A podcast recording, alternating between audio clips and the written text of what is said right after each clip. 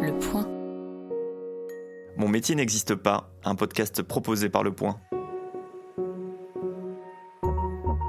Aujourd'hui, j'ai rendez-vous avec Johanna.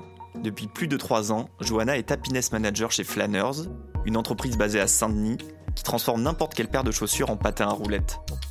Johanna, dans la vingtaine, fait partie des pionnières du happiness management. Le happiness management, c'est euh, favoriser le bien-être des collaborateurs, euh, faire en sorte qu'ils se sentent bien en arrivant au travail, qu'ils aient le sourire, qu'ils soient motivés. Né dans les startups de la Silicon Valley il y a une dizaine d'années, le happiness manager, ou chief happiness officer, ou CHO, a rapidement conquis les agences de com et de conseil de la planète. Aujourd'hui, on compte des centaines de happiness managers en France, des gens majoritairement jeunes, à cheval entre les ressources humaines et la communication. Et au quotidien, Johanna est responsable du bonheur de ses collègues. Je suis happiness manager depuis deux ans maintenant. Euh, j'ai commencé euh, en tant qu'assistante de communication et très vite on m'a donné cette double casquette parce que justement j'avais, je m'entendais très bien avec l'ensemble des collaborateurs et j'avais tendance à mettre en place des actions favorisant leur bien-être. En quoi consiste ton job au quotidien? Quelles sont tes actions que tu peux mener? Quel type d'activité vous faites? Quel type d'outils tu mobilises dans le cadre du happiness management? Il y a plusieurs outils qui ont été mis en, en place, notamment un chat interne qui permet justement à l'équipe d'échanger entre eux. Euh, on a aussi mis en place une réunion hebdomadaire pour que toute l'équipe euh, puisse justement échanger sur ses tâches quotidiennes.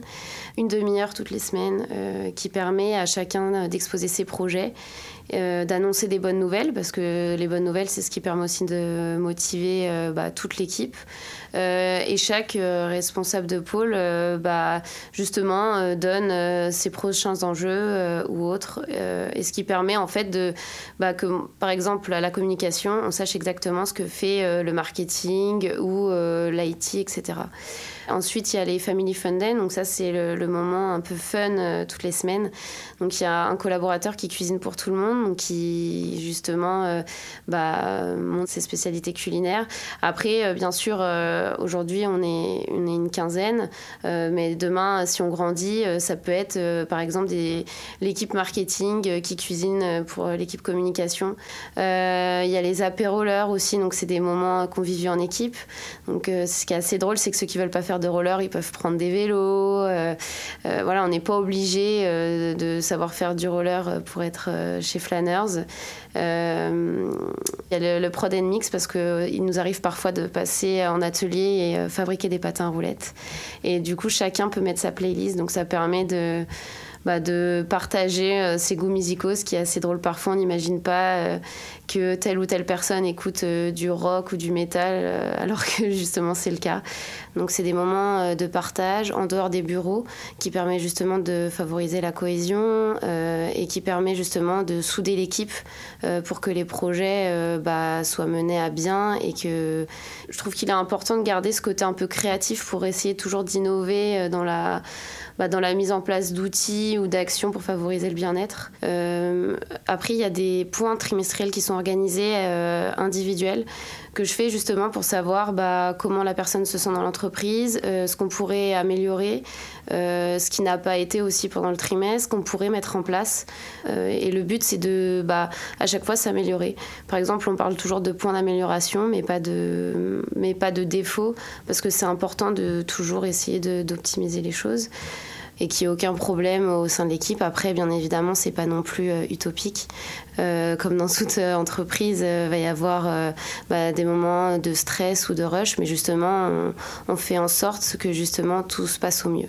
En quoi, selon toi, c'est important de, rendre heureux tes collègues? Est-ce qu'il t'arrive parfois de tomber sur des collègues qui sont pas forcément très intéressés à l'idée d'avoir cette entente en fait dans le cadre d'une entreprise et qui sont au fond juste là pour bosser et après s'en aller à la fin d'une journée? euh, bien évidemment, on a, on a eu des collaborateurs qui au départ euh, étaient plutôt réticents. Ils se demandaient euh, bah, en quoi ces actions-là pouvaient justement favoriser le bien-être ou justement les aider au quotidien.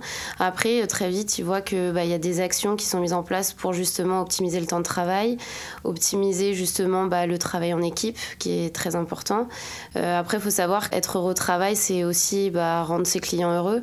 Donc, il n'y a pas seulement en fait être heureux au travail, c'est vraiment aussi être heureux dans son travail, dans son développement personnel. C'est aussi partager bah, ses connaissances. Avant de devenir happiness manager, est-ce que tu as reçu entre guillemets une sorte de formation tu t'es formé sur le tas j'ai fait une formation euh, à l'ISCOM Paris, un Master 2 Manager de la marque. nous a formés euh, au bonheur au travail, au bien-être. Après, c'est aussi euh, apprendre par soi-même, lire ce qui se passe autour de nous. j'ai notamment intégré le club des CHO. donc, le club des CHO, c'est c'est par exemple un Slack où justement tous les donc, happiness managers s'échangent des, des bonnes pratiques. Est-ce que tu pourrais nous expliquer, selon toi, pourquoi le happiness management gagne autant en popularité aujourd'hui? Est-ce qu'il y a quelque chose qui l'explique ou est-ce que c'est un effet de mode? Comment tu l'analyses? Je pense que déjà, euh, il y a eu euh, de nombreux suicides dans, de grands groupes qui ont été médiatisés. Euh, le burn-out aussi a été médiatisé. On voit que les burn-out arrivent bah, pour des personnes vraiment très jeunes, alors que normalement, on est censé être vraiment dans nos dans nos heureuses années quand on commence à travailler. Je pense que c'est ça qui a fait que ça a été mis beaucoup en avant.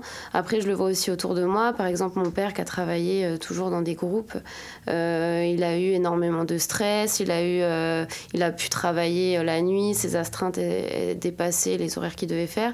Donc je pense qu'en fait, il y a, il y a eu justement un grand nombre de personnes qui se sont retrouvées justement dans, le burn-out et dans des, dans, dans, aussi dans les suicides parce que bah, c'est être poussé à bout.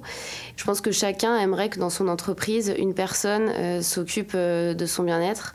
Euh, après, comme je le dis, c'est pas forcément organiser des événements, c'est mettre des outils en place, mieux gérer le stress, essayer de trouver des solutions quand, quand, justement les salariés sont surmenés. Et c'est surtout de l'écoute, parce que je pense que ce qui manque dans ces entreprises-là, c'est l'écoute des salariés ou des collaborateurs. Et c'est ce qui manque beaucoup aujourd'hui. Et je pense que c'est pour ça aussi qu'on en parle beaucoup euh, dans la presse ou autre. Tu évoques le cas de ton père. Est-ce qu'il mm. t'arrive de parler avec tes parents de ton job mm-hmm. Est-ce qu'ils le comprennent Au-delà de ton intitulé de job qui parfois est un peu mystérieux, est-ce qu'ils comprennent aussi le concept Mon père le comprend totalement, euh, puisqu'il l'a vécu et qu'il aurait aimé euh, justement avoir autre chose que des séminaires annuels. après, ma mère qui fait partie de l'éducation nationale a beaucoup plus de mal à le comprendre parce que je pense que c'est des choses qui sont euh, très loin de, de ce qu'elle peut euh, imaginer dans le monde du travail. Je pense que ça dépend vraiment du secteur et du métier que, du métier que chacun fait. Après, c'est vrai que quand on en parle autour de nous, quand on en parle à nos grands-parents ou autres, c'est quelque chose qui est inimaginable. Mais après, euh, c'est aussi notre époque, donc il n'y avait pas toutes ces problématiques-là. Partout recherché, la qualité de vie au travail est devenue un vecteur d'embauche pour nombre d'entreprises. À ce titre, on ne compte plus les palmarès récompensant les boîtes œuvrant au bien-être de leurs collaborateurs. Aujourd'hui, selon une étude menée par le ministère du Travail, deux tiers des salariés français estiment qu'on leur demande de travailler très vite. Ils sont 35% à juger que leur tâche est excessive. Pansement sur une jambe de bois pour certains, prise en compte réelle du bonheur des employés pour d'autres, le happiness management concentre les regards et les critiques. Les chats internes les soirées cuisine et l'écoute promise sonneront-elles le glas de la souffrance au travail?